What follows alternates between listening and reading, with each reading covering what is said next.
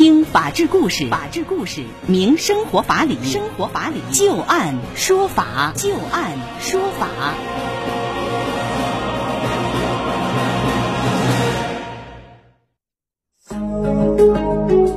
您现在正在关注收听的是石家庄广播电视台农村广播，在每天的傍晚六点到六点半为您带来的旧案说法，我是志晶。我们会在每天的节目当中，就一些真实发生的案例来邀请我们的法律顾问，帮助大家分析其中所蕴含的法理和人情。在今天的节目当中，我们将会连线的法律顾问是张玉柱律师。张律师您好，主持人好。听众朋友好，非常高兴啊，今天能够连线到张玉柱律师来帮助大家答疑解惑。今天节目当中，我们首先要和大家说一个开发商啊，把楼下邻居的楼顶当阳台赠给购房者所引发的一场纠纷。杨先生在二零零五年十月份，在大连市普兰店区是购买了一套商品房，房子是错层设计。杨先生购买的是顶楼，他家厨房外面啊。是楼下王师傅家的房顶。杨先生说，当时售楼处的工作人员告诉他，这套顶楼厨房外面王师傅家的这个楼顶全部的面积是开发商赠送给他家的阳台。他与开发商签订了一份商品房买卖合同，这上面啊也标明阳台是非封闭式，装修标准为沙灰。杨先生说：“当时就是冲着这套房子外面有一个超大的阳台，才决定购买的。二零零六年，杨先生在王师傅家楼顶用砖瓦和青钢彩板是围建成了一个小房，占用了王师傅家楼顶一半的面积，剩下的面积是作为自家的呃露天阳台来使用的。平时呢，养养花，晾晒一下衣服。”楼下的王师傅就说啊，自从杨先生在自己家楼顶建了一个小房之后，自己家的厨房、客厅还有北卧室就开始漏水了，地板是多次被淹，而墙壁、家具全部都受到了水淋，导致自己的房子至今无法居住。多次找到杨先生去维修啊，但是一直没有什么结果，于是向当地的城管部门啊是举报了杨先生的私搭乱建。然而杨先生就说啊，说自己在自家的阳台上建小房，这属于合理使用，拒不拆除。二零一八年六月份，普兰区城管执法局啊，经过调查，做出了限期拆除的一个行政处罚。杨先生仍然拒不执行，而当地的城市管理综合行政执法局就强制拆除了杨先生在王师傅家楼顶所建的小房，并且对于王师傅家的楼顶啊这个房顶是进行了维修。王师傅说，邻居杨先生在自己家楼顶建的这个小房被强制拆除之后，杨先生仍然把他家的楼顶当阳台来使用。自己家的厨房、客厅还有北卧室的漏水问题呀，仍然是没有解决。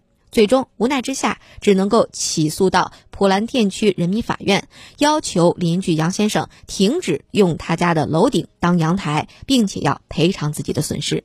代理律师说：“说王师傅家的楼顶是沥青沙子所做的防水层，表面比较软，与阳台地面设计是不一样的。那么杨先生在王师傅家的楼顶上面走动、晾晒衣物，改变了房顶的设计用途，再加上拆除违章小房的时候，这防水层没有做好，导致王师傅家现在仍然漏水。”而杨先生则辩称啊，说王师傅家楼顶这是开发商赠给他家的阳台，自己一直是属于正常使用。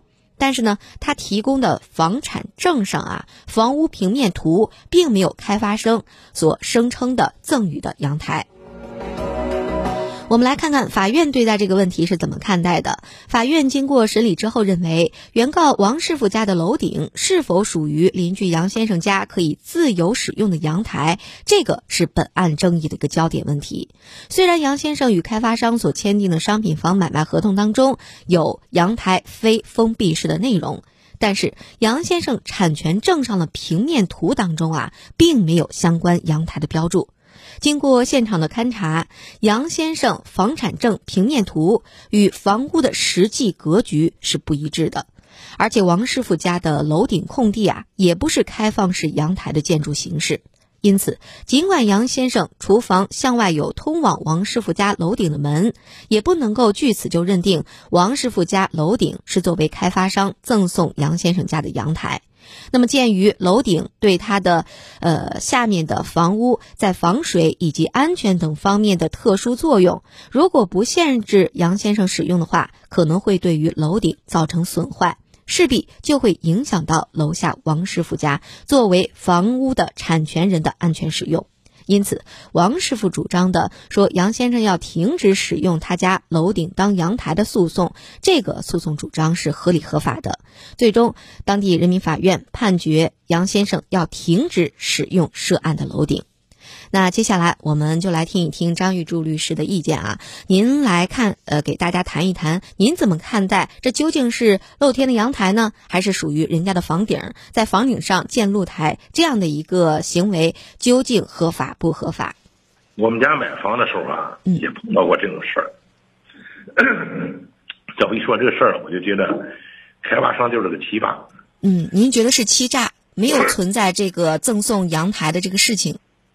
在那胡说八道，为什么这么讲他？这个事儿啊，嗯，首先说，按照法律规定，房顶归谁所有，是吧？根据这个建筑物区分所有权，房顶呢，应该说一半是属于这个房屋主人这个专有部分，嗯，上面那一半属于什么？属于共有部分，是公共共有是吗？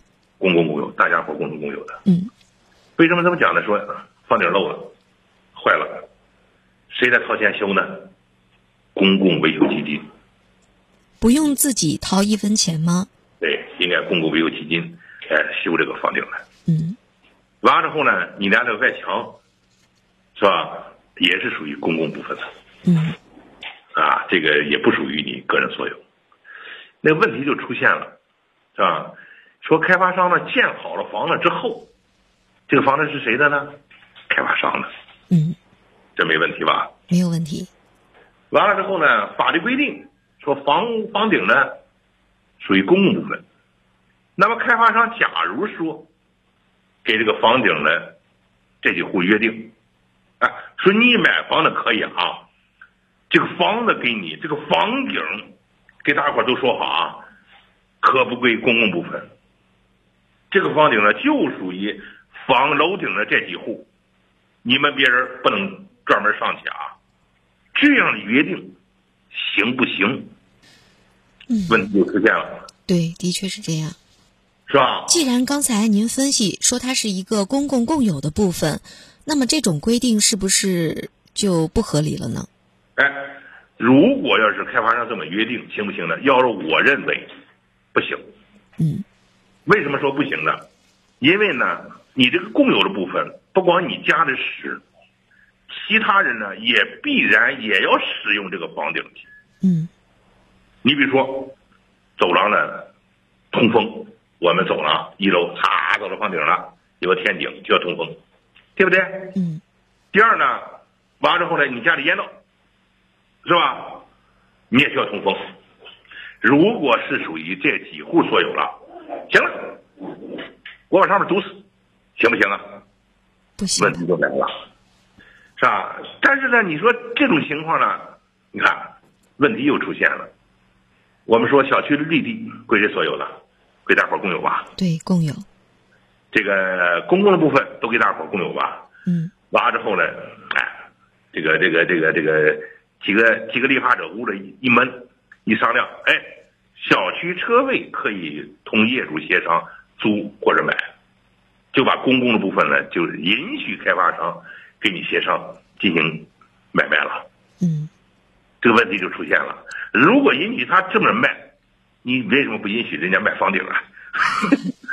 嗯，的确是这个问题啊。嗯，是啊，是是是啊。所以说，你看，我历来我就抨击这个这个这个无权法当中，就是说允许这个出售车位。嗯。这个规定我觉得非常恶劣，您就一直不太认可这样的一个规定是吧？好的这个社会效果，嗯，引起了更多的矛盾，嗯，是吧？本来没有这个挺好，是吧？结果呢，他几个人在那屋里一闷呐，这这这这瞎琢磨，是吧？完了之后弄大伙乱哄哄的，是吧？所以说要我说就是说，公共的部分，既然法律规定是公共部分，就不允许开发商单独从业主进行协商，把公共部分出售给某一个人。嗯，因为什么？大伙还要使用啊。对对，是吧？我消防通道，我我建了消防通道了，消防通道呢，我卖给你执行吧，你家在这可以种地，消防车来了之后种地也没事儿，你也不影响啊，这显然是不可以的。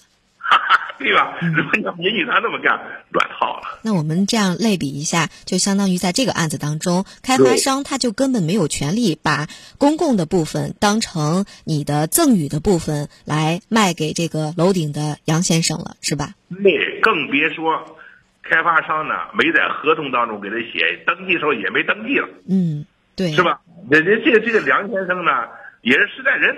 是吧？你你你起码你你给问问开发商，哎，你说登记时候怎么不给我登记啊？您看他在这个开发商和呃楼下的呃就这个楼上的这个杨先生他们签的这个商品房买卖合同当中标了一个阳台是非封闭式，但是除此以外，在他的图纸上还有其他的内容上对此是一句话也没有提。您说被封闭式，你得你得给人家下边这个住户说好了，哎，我把你家房顶卖了啊。这个显然不可以啊！啊，如果你要愿意要，你就要啊；你不愿意要，拉倒啊。上面是上面可是有人用啊，什么时候漏点水你自己交去。嗯嗯，这你买他这个房子谁就有病了。所以说，开发商他这什么？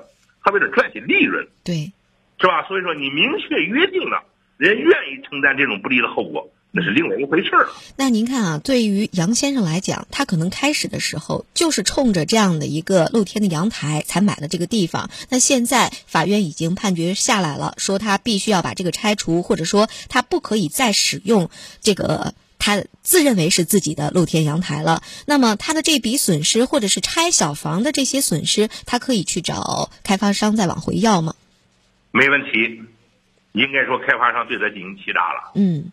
是吧？合同签订了，完了我我又，完了合同签订了，完了我又不给你登记去，嗯，啊，给你画了个大饼，你还吃不着。